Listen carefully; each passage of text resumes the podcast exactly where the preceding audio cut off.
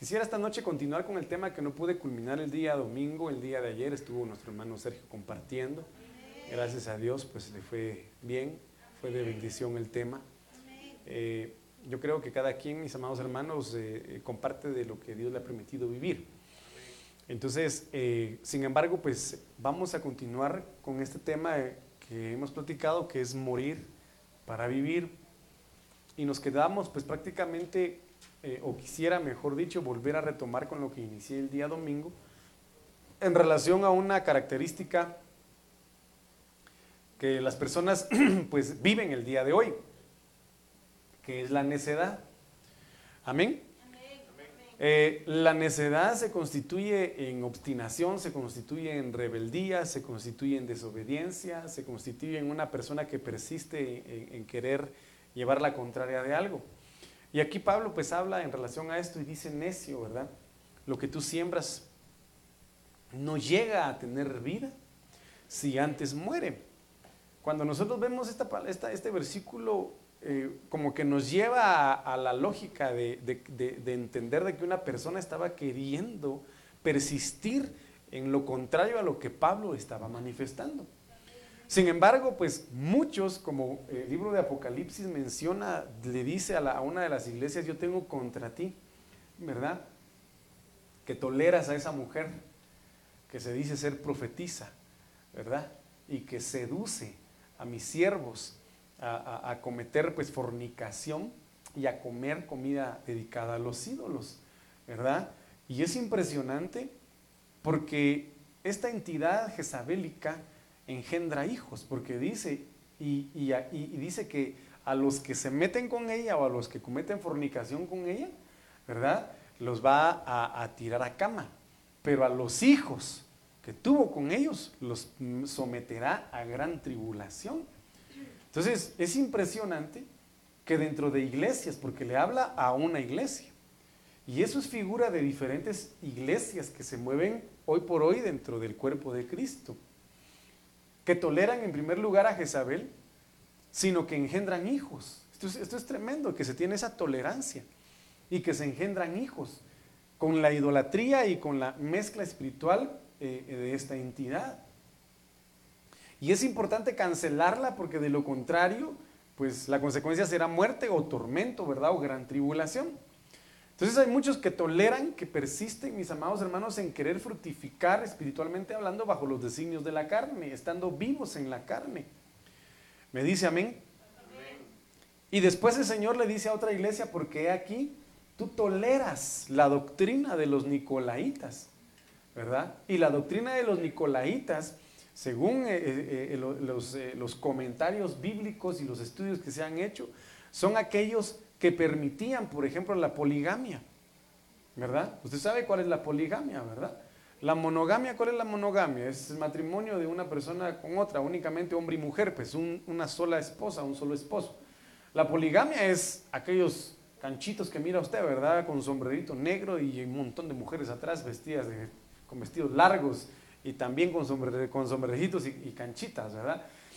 Los, los, los polígamos, ¿verdad? Son los que tienen a muchas mujeres y viven en mancomunidades, ¿verdad? Viven en, ellos hacen su leche, ellos hacen su queso, ellos hacen su pan, y esa es la cultura que tienen, ¿verdad? Pero dice de que los, los, nicolaitas esa costumbre tenían de liberalidad. Los nicolaitas eran liberales, ¿verdad?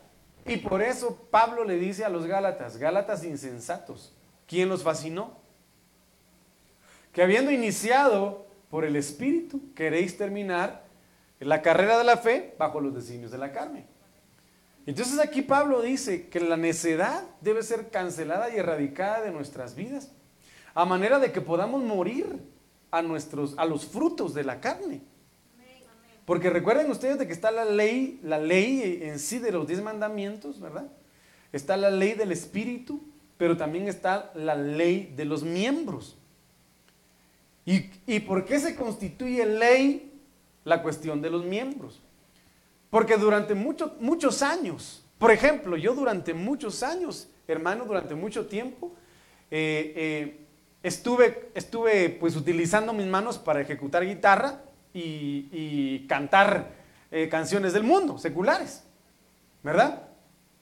Y créame que a mí me costó, porque incluso cuando recién me convertí, a, no al cristianismo, al Señor, sino cuando me convertí al, al círculo de los casados,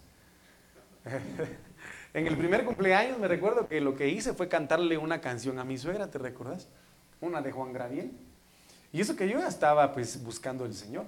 Entonces todas esas, todas esas, recuérdese usted de que un vicio dice que es una mala costumbre, ¿verdad? Y, mucha, y, se dice y se cree, y así es, que las costumbres se, se convierten en ley.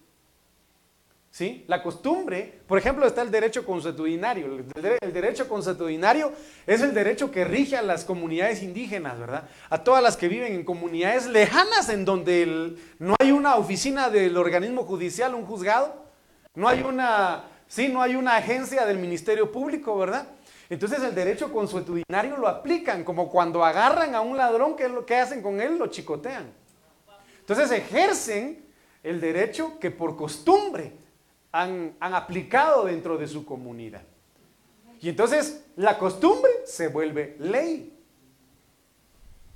En ese sentido, desgraciadamente, durante mucho tiempo, como el pueblo de Israel lo vivió, la costumbre que adquirió de las, eh, costumbres egipcias se convirtieron en ley para ellos. El hecho de recibir pescados gratis, el hecho de recibir cebollas, puerros y todo, el hecho de hacer adobe se constituyó en ley para ellos, porque se hizo costumbre antes de ser ley. Entonces, tenemos que cancelar de nuestros miembros la necedad de permanecer en la ley que se hizo ley por la costumbre de ejecutar actos constantes de, de nuestros miembros. Como por ejemplo, ¿Qué es lo que hacemos cuando alguien nos bocina atrás? Lo primero que sacamos es la mano. Y no para decir Dios le bendiga. ¿Verdad que no? No. Porque durante mucho tiempo nuestras manos, nuestros dedos, fueron herramientas para manifestar signos vulgares, señas vulgares. Recordar el 10 de mayo, ¿Verdad? Y algunas otras cuestiones. No digamos la ley o la costumbre de decir malas palabras. Cuando nos enojamos, malas palabras. Aún a veces estando en el Señor, nos salen las malas palabras. ¿Por qué? Costumbre no solamente heredada de nuestros padres, sino que la adquirimos nosotros y la hicimos costumbre y después ley. Entonces, en ese sentido, ¿cómo se viene a una ley? Ah, con un nuevo decreto, con una nueva ley. Y esa ley es la ley del Espíritu. Adriana, por favor. Es la ley del Espíritu. Es la ley de la palabra. La ley que Dios ha establecido a través de su palabra que viene a cancelar o a querer cancelar la necedad de nuestros miembros. Y por eso Pablo dice claramente, ¿quién pudiera librarme de este cuerpo de maldad? ¿Verdad? Porque hay una ley en mí, la ley de los miembros, que queriendo hacer lo bueno, no sé por qué, pero cuando siento ya estoy metido en cosas malas. Ya estoy diciendo cosas malas. Ya estoy con mis manos ejecutando cosas malas. Mi corazón deseando cosas malas. Entonces, para cancelar eso es necesario someterlo a muerte. Someterlo a muerte. ¿Y cómo nosotros podríamos someter a muerte una ley en nuestros labios, de nuestra boca?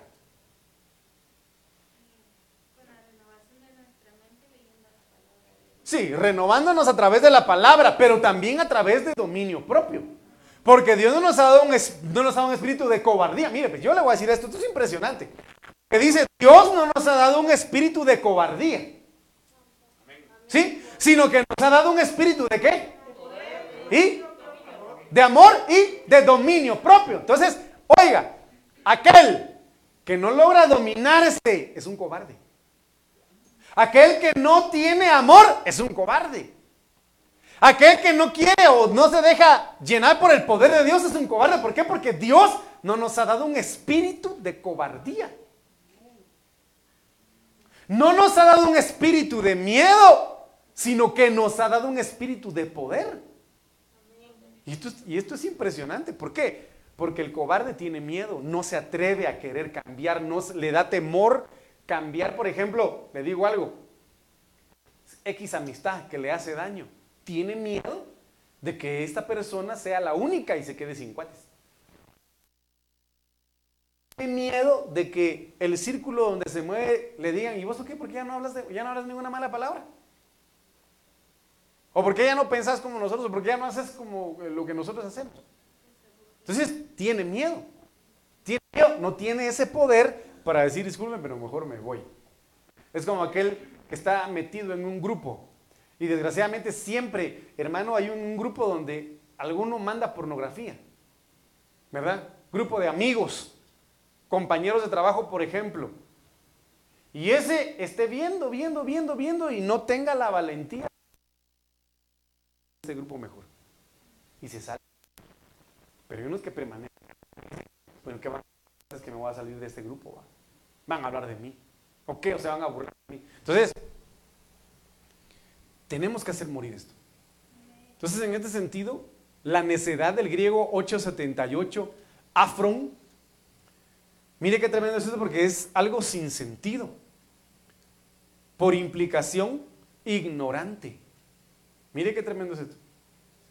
Específicamente, egotista. No egoísta, sino egotista. ¿Quién es un egotista, hermano?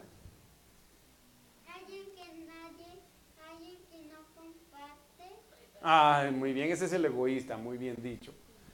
Pero el egotista dice que es aquel école, que habla mucho de él, que habla mucho de él, y de él, y de él, y de él, y de él, y de él. El yo-yo, ¿va? El yo-yo, yo aquí, yo allá, yo ahí, yo, yo. El egotista, prácticamente imprudente o moralmente incrédulo. Un necio es un indocto, un insensato y un loco mire pues, ¿por qué le conviene a la iglesia salir de la necedad? Porque toda iglesia o todo hijo de Dios o todo ser humano que se deja dominar por la necedad manifiesta locura. Es indocto. ¿Y quién es un do? Es alguien indocto. Es alguien que no es diestro en, en alguna cuestión, que es ignorante, como lo dice ahí. Y dice la Biblia que nuestra lucha no es contra carne ni sangre, sino que dice que es contra expertos en guerra espiritual. Es contra aquellos estrategas de inteligencia militar, pero espiritual. Y si nosotros nos movemos en la necedad, que el Señor reprenda al diablo, no vamos a poder tener estrategias de guerra espiritual. No vamos a poder discernir los tiempos. No vamos a poder saber en qué momento primero Dios obra, se mueve y tampoco el enemigo. Porque se va a manejar automáticamente la ignorancia. Entonces muchas veces la necedad no permite que los hijos de Dios, amado hermano, mueran a muchas cuestiones de la carne. Entonces aquí vemos, le dije, le manifesté el último ejemplo de, Jonás, en la que Jonás, usted sabe perfectamente bien los descensos que tuvo, ¿verdad? ¿A dónde descendió primero? ¿Ah? ¿A dónde descendió? A Job, después a Tarsis, de Tarsis al barco, ¿verdad? Del barco descendió a a, ¿cómo se llama? Estaba durmiendo en, la, en un, cuarto, creo yo, ahí estaba metido. Y después, no digamos al mismísimo infierno, pues. Entonces, cuando una persona no hace morir su carne, no hace morir, no, no cancela la necedad del alma, y no viene a abolir o a cancelar esas leyes de los miembros que lo obligan a hacer cosas que no desea porque no se deja gobernar por el Espíritu, va de descenso en descenso. va de caída en caída. Y el Señor en el libro de Apocalipsis habla y dice, mira de dónde has caído. Mira de dónde has caído. Porque se dejó embargar esta iglesia por la necedad. Y la necedad lo llevó a la ignorancia. Y la ignorancia la llevó a ejecutar otra vez los frutos de la carne, bajo los designios de la carne. Mira de dónde has caído y por eso te digo, vuélvete a tu primer amor. Vuélvete a tu primer amor. Entonces aquí Jonás habla y dice, descendí. Descendí a los cimientos de los montes. Entonces descendió de una posición, mire qué tremendo es esto, de una posición de profeta.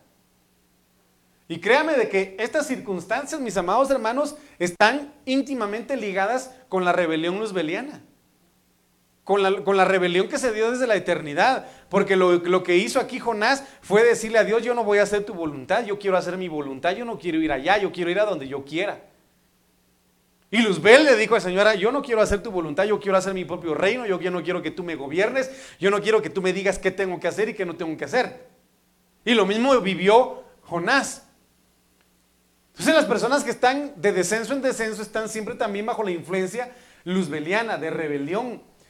Y descendía a los montes y lo vimos en muchas ocasiones y aquí yo solo voy a resaltar estas partes que, que son muy importantes porque dice, me sacaste vivo de la fosa, me salvaste de la muerte y me arrebataste de las garras de la muerte. Por lo tanto, a pesar de que Jonás manifestó, amado hermano, una rebelión impresionante en contra del Señor, Dios tuvo misericordia de él. ¿Verdad? Dios tuvo misericordia a él y lo levantó. Automáticamente lo resucitó, murió, tuvo que haber muerto a esa, a esa necedad. Tuvo que haber muerto a ese orgullo que tenía en su corazón. Tuvo que morir, pero mediante el juicio. Mediante juicio, mediante la muerte, literal, porque él sí se lo llevaron a lo más profundo del, del abismo. Y créame de que nosotros Muchos de nosotros tuvimos que haber pasado un proceso tal, eh, amado hermano, espiritualmente hablando, ¿verdad? Ese niño tomó mucha agua, ¿verdad? Pero hermanos, a veces nos tragó la ballena, nos tragó el hipopótamo, nos tragó el cocodrilo.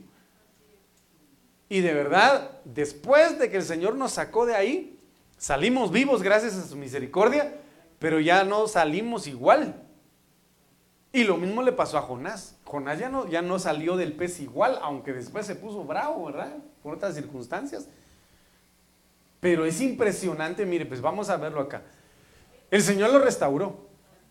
Y usted y yo platicamos el día domingo y lo vuelvo a mencionar. El Señor en Juan 3, 1 al 4 dice, Jehová se dirigió por segunda vez a Jonás y le dijo, levántate. Primero el Señor Sacó a Jonás del, fondo del abismo, de la muerte, lo, lo levantó. ¿Me dice amén? Y aquí el Señor le dice a Jonás, levántate. Jonás le dice, perdón, estoy en Jonás 3, 1 al 4. Levántate y ve a Nínive.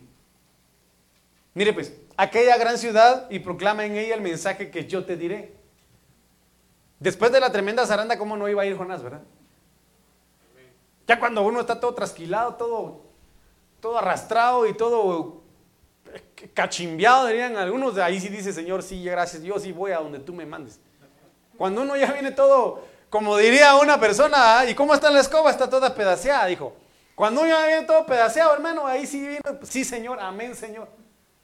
Cuando uno ya viene todo hecho pedazos, hermano, dice, Padre, yo voy a hacer lo que quiera. Pero ya cuando el Señor lo remienda a uno, ya cuando el Señor lo, le da a uno la forma, uno ya se olvida de Él y hace uno lo que quiera también.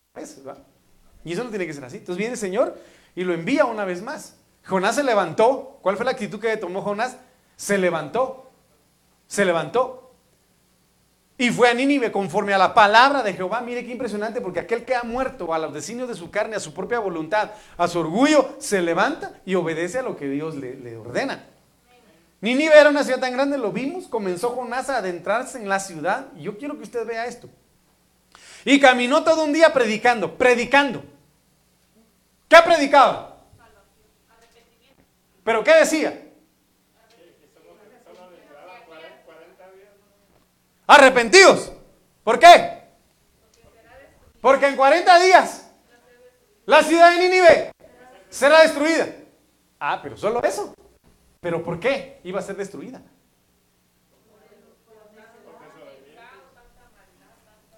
Entonces, ves, comenzó Jonás a adentrarse. Y todos se le miraban, le miraban con cara de raro. ¿Y este qué está haciendo aquí? Y él dice que ese pueblo era un, pueblo sanguinario. Pero miren qué impresionante es esto. Yo quiero que lo veamos desde, este punto de vista. Imaginémonos esto. Si era un pueblo sanguinario, ¿cuántos no quisieron matarlo? ¿Ah? Y si era alguien que venía de una, una, nación, un país enemigo de los ninivitas, ¿cuánto más? Y si era pueblo idólatra, de aquellos que usted, usted mira en la puerta de la casa y dice, aquí nosotros somos tal y tal y no queremos a ningún cristiano evangélico. ¿Verdad? Nosotros aquí adoramos a tal y tal y tal palo y nosotros no queremos ningún cristiano. Y Jonás iba ahí predicando. Pero ¿sabe cuál era la diferencia? De que era un resucitado.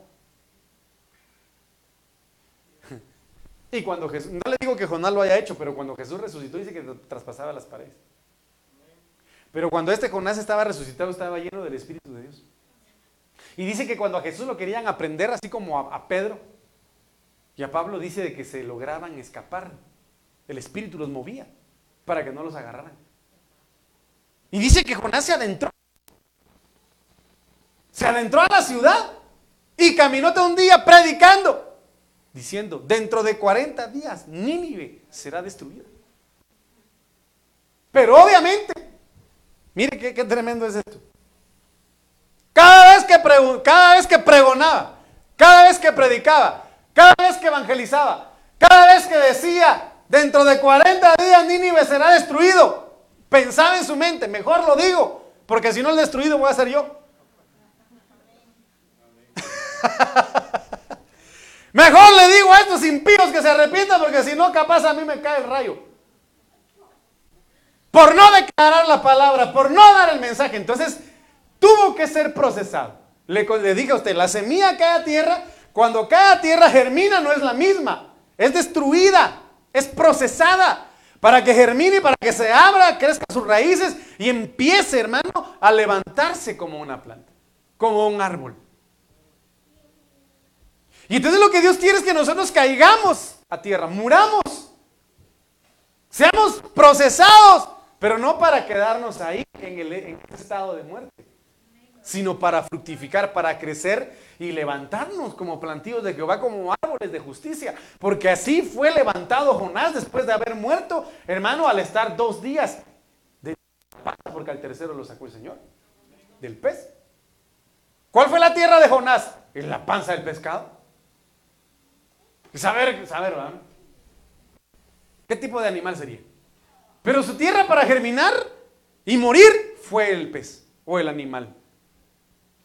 Entonces ya, el Señor lo levantó como plantío de Jehová. ¿Por qué? Porque fue a restaurar una ciudad que iba a ser destruida, espiritualmente hablando. Pues. ¿Me entiende? ¿Está conmigo? Dele ofrenda de palmas al Señor. Hermano, pero como que estuviera despierto.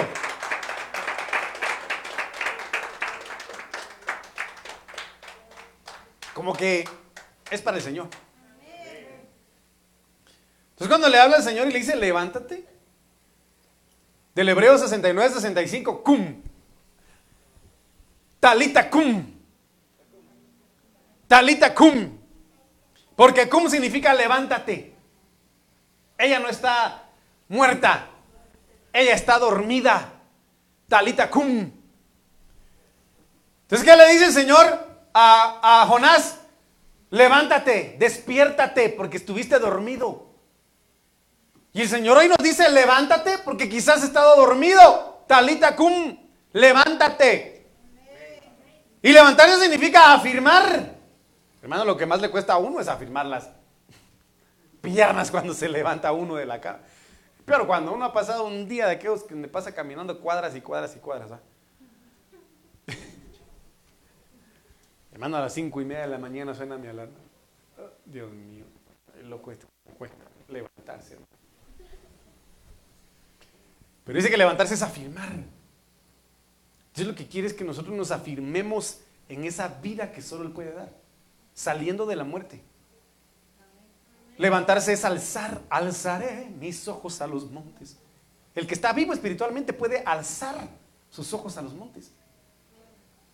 Como aquella mujer que estuvo durante 18 años, hermano, bajo el dominio de Satanás, que solo abajo podía ver, no tenía esa libertad de alzar sus ojos a los montes para pedir socorro al Señor. Levantarse significa confirmar, levantarse significa despertar, elevar, enderezar. Levantarse significa establecer, exaltar, mantener, nacer. ¿Y qué le dijo el Señor a Nicodemo? Te es necesario nacer de nuevo. Te es necesario levantarte de nuevo. ¿Y qué hizo el Señor con Jonás? Lo levantó una vez más. Porque dijo, por segunda vez el Señor le habló a Jonás. Permanecer en pie. Reconstruir, renovar, resistir, restaurar, resucitar. A la hermana, esto es impresionante. ¿Qué hizo el Señor con Jonás? Lo resucitó prácticamente significa subir y sustentar. Cuando le dice ve del hebreo 32, 12, yalak significa andar, literalmente o figurativamente, caminar, entrar. Pero mire, ¿sabe qué es lo que me llama la atención? Porque uno de los significados de esa orden de ve o ir significa fluir, fluye. Entonces viene el Señor y lo que anhela en nosotros es que muramos a nuestra carne, que resucitemos en el Espíritu para Él y que andemos o que fluyamos en el Espíritu estando en su presencia. Porque lo que más nos fluye es la carne. Lo que más nos fluye es la carne. Entonces, hermanos, mire, me pongo yo como primer ejemplo. En el hecho de decir, tenemos que ser hacedores de la palabra y no solamente oidores. De esforzarnos en realmente fluir como Dios quiere en todo lugar. Porque usted recuerde que la orden, la magna orden del Señor fue, vayan y hagan discípulos a todos, bautizándolos en el nombre del Padre, del Hijo y del Espíritu Santo. Pero, ¿cómo vamos a ir a bautizar si no tenemos buen testimonio? ¿Cómo queremos ir a levantar muertos si nosotros estamos muertos? ¿Cómo queremos sanar a un enfermo si nosotros estamos enfermos? ¿Cómo queremos proclamar la libertad al cautivo si estamos cautivos? ¿Cómo podemos decirle a uno que está muerto en el pecado, mire, salga de su muerte si también estamos en pecado? ¿Cómo podemos decirle a alguien, camina en verdad si está en mentira? Entonces el Señor le habla y dice, ya fuiste resucitado, ahora fluye en el mandato que yo te di. Fluye en la unción del espíritu profético que yo te di. Y dile a este pueblo que se arrepienta, porque de lo contrario va a morir. Entonces Jonás, en el espíritu ya resucitado, ¿quién lo iba a callar? Bajo la unción de los dos testigos, que dice que con el fuego de su boca van a matar a aquellos que se levanten contra ellos. ¿Acaso no Jonás tenía esa unción para callar a los ninivitas? Porque no lo resucitó Dios, igual lo resucitó diferente con una doble unción tal vez para callarle la boca a los adversarios, tener cara de pedernal y cara de diamante, como el Señor se lo dijo a, a ¿cómo se llama? A Jeremías. Entonces es necesario que si nosotros morimos para vivir, es para levantarnos y fluir, para proseguir, para separarnos de lo que nos mató un día, espiritualmente hablando, y subir. Porque nosotros vamos de gloria en gloria hasta que el día perfecto es decir, venga el Señor y nos lleve con Él. Fluir, fluir, fluir, fluye en el Espíritu. No dejes de congregarte, no dejes de orar, no dejes de leer la Biblia, no dejes de adorar, no dejes de alabar, no dejes de creer. No dejes de intentar agradar a Dios, aunque afuera te digan lo contrario, aunque afuera te digan hipócrita, mentiroso, chismoso, eh, eh, eh, qué sé yo. Tú continúa fluyendo en lo que Dios te ha mandado hacer. Y proclama, dice el Hebreo 71, 21, cara, anunciar, celebrar, clamar, encuentro, gritar. A la que fue lo que hizo, ¿qué fue lo que hizo Jonás? Gritar. Pero saben ustedes una cosa importante de que uno de los significados de proclamar es invocar. Ustedes no crean de que llegó, por ejemplo, le dicen a una persona, sí, que usted está eh, diciendo que por nombre suyo este proyecto salió. Entonces dice la persona, ¿yo cómo puedo decir que por mí salió este proyecto si quien firma es mi jefe? Si él no firma, el proyecto no se desarrolla. Yo no puedo decir que esto salió por mí. Entonces, ¿qué quiere decir esto? Que Jonás no podría decir, yo vengo en mi nombre a decirles que van a ser destruidos por mi mano.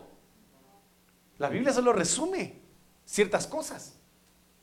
Pero acaso no él quizá en determinado momento dijo, yo vengo en nombre de Jehová de los ejércitos a decirles que Nínive será destruido. Y por eso era respaldado, porque mientras predicaba, invocaba el nombre de Dios. Mientras nosotros damos buen testimonio, mientras nosotros pregonamos la palabra del Señor en alabanza, en adoración, en un mensaje de exhortación, incluso en esto de las peticiones, estamos invocando el nombre del Señor. Por eso Satanás está empeñado en que la iglesia se mantenga en necedad, en ignorancia, en insensatez. dice proclamar es invocar. Hermano, esto es impresionante porque recuérdese de que las personas son, en lo, mejor dicho, las personas manifiestan o llegan a ser eh, eh, eh, en, lo que, en lo que en lo que tienen puesta su mirada o en lo que creen. Eso manifiestan. Eso manifiestan. Usted sabe, los niños pues que no tienen identidad, miran a Superman, quieren ser Superman. Pero muchas veces somos en lo que creemos, en lo que hemos puesto nuestra mirada y nuestra confianza. Entonces pongamos nuestra confianza y nuestra mirada en el Señor Jesucristo y seremos como Él. Entonces dice, mire qué tremendo es esto, porque proclamar es pregonar, es proclamar, es profetizar. Es publicar y es dar voces. Entonces mire pues, vamos a ver si estoy bien aquí. Esto es impresionante. Génesis 22, 3, mire lo que dice acá. Abraham se levantó. ¿Por qué? Porque el Señor le dijo a Jonás que se levantara. Muy de mañana, aparejó su asno y tomó con él a dos de sus mozos y a su hijo Isaac y partió leña para el holocausto. ¿Y qué pasó? Y se levantó y fue al lugar que Dios le había dicho. Como le dije anteriormente, el que vive bajo los designios del Espíritu y escucha una orden del Señor, no pregunta. No pregunta. Solo obedece. Pero el Señor nos manda a hacer algo. Y, ¿Por qué, Señor? ¿Por qué yo? ¿Por qué no aquel? ¿Por qué no aquella? Si se lo puede hacer, ¿por qué me manda a mí? ¿Ah? El que está muerto a su humanidad, a su carne, ¿a quién enviaremos? Isaías después de que le pasaron el rastrojo en la boca, el tizón encendido, figura de Cristo, para purificar sus labios, heme aquí, Señor, envíame a mí. Porque mire el hermano Moisés, soy tardo para hablar, pero es que si no me hacen caso, pero es que aquí, peros, peros, peros, peros, peros. Y para todo pero el Señor tenía una respuesta. Es el que está muerto. Muy bien, pastor. O muy bien, Señor. Heme aquí. Aquí estoy. Envíame a mí. Le pidieron a Abraham su hijo, pero como Abraham ya no vivía para él, se no vivía para el Señor. Muy bien, Señor. Yo sé que tú vas a hacer algo. Yo no lo puedo ver. Yo no lo puedo entender ahora, pero yo sé que lo voy a ver y lo voy a entender después. Yo sé que tú estás haciendo algo. Y lo vas a hacer. Muerto. Totalmente a su humanidad. Muerto totalmente. Y dije, Señor amado, en el camino andaba quizá Abraham cantando, caminando con Cristo, yo quiero andar, tomado Hermano, con una fe impresionante. El que muere a su carne ya no camina creyendo en sus propias fuerzas, sino creyendo en el poder de Dios. ¿Cuántos dicen amén? la ofrenda de palmas al Señor.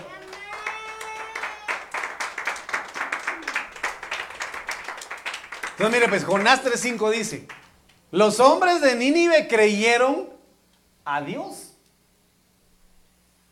Por eso le digo, el mensaje de Jonás no se basó únicamente en Nínive será destruida, arrepentidos, sino que aquí tuvo que decir el Dios de Israel, Jehová de los ejércitos, Dios de Abraham, Dios de Jacob, Dios de Isaac, les dice arrepentidos de, de vuestros pecados, porque Nínive será destruida. Entonces, ¿qué dice aquí? Le creyeron a Dios.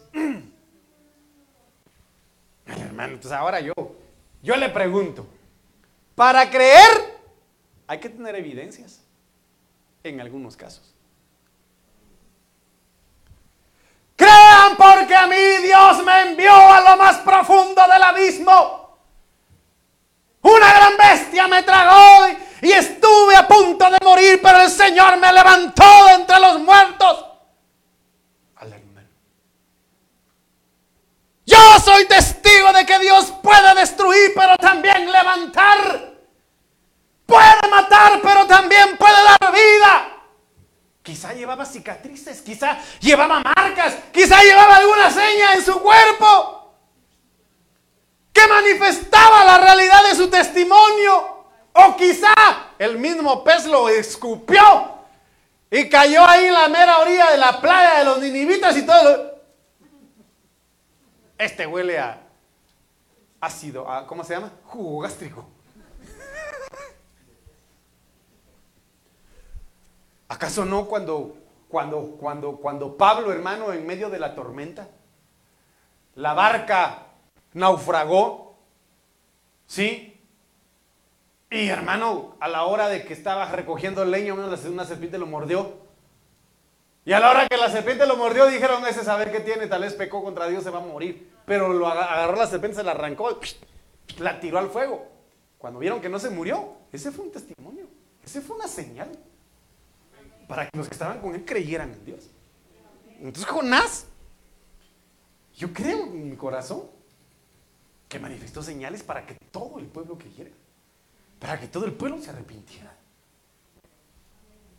¿Por qué? Porque ya había muerto. Carnalmente hablando, él no podía manifestar la gloria de Dios en su vida. No podía manifestar ese testimonio de que había muerto y Dios lo resucitó. Entonces, si nosotros hemos muerto al pecado, porque de ahí nos sacó Dios y nos resucitó, tenemos que manifestar sus maravillas, sus milagros, el testimonio de lo que ha hecho en nuestras vidas. Pero muchas veces callamos. Y estamos solo en clavos, en problemas, y lo que más contamos son clavos.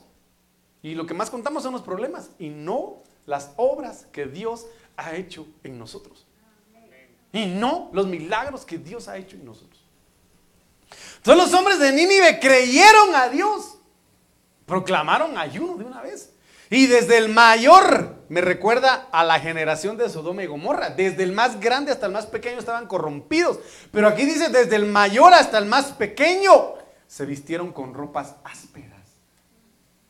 Cuando habla de, creyeron del Hebreo 5.39, Amán, propiamente levantar o mantener, miren, un resucitado resucitando, un levantado levantando. Por eso yo le decía, no podemos resucitar si no hemos resucitado nosotros. No podemos levantar si no nos hemos levantado nosotros. Porque aquí habla y creyeron. Propiamente levantar o mantener, figurativamente rendirse. ¿Qué quiere decir eso?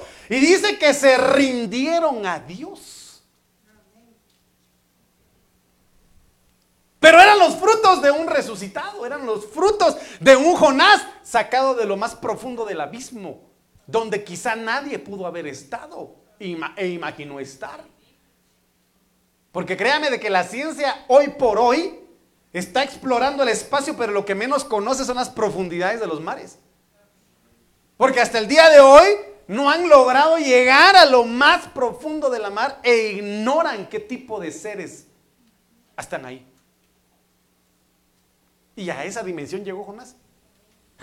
la gran, que tu máquina del tiempo, que tu casco para la gravedad, porque el agua ejerce presión. ¿Acaso no la, ciencia nos manifiesta, pues, hermano, las cuestiones eh, eh, eh, físicas que se dan? Que mientras más profundo, mayor presión, menos oxígeno. ¿Y acaso no la misericordia del Señor lo guardó? Oiga lo que le estoy diciendo, si aplicamos ciencia, hermano. Ay, Dios. Hermano, si yo, imagínese, bajo esa presión, uno, una piscina siente que uno está allá Ya más profundo. Estar abajo en los cimientos y prácticamente quebrar las leyes de la física.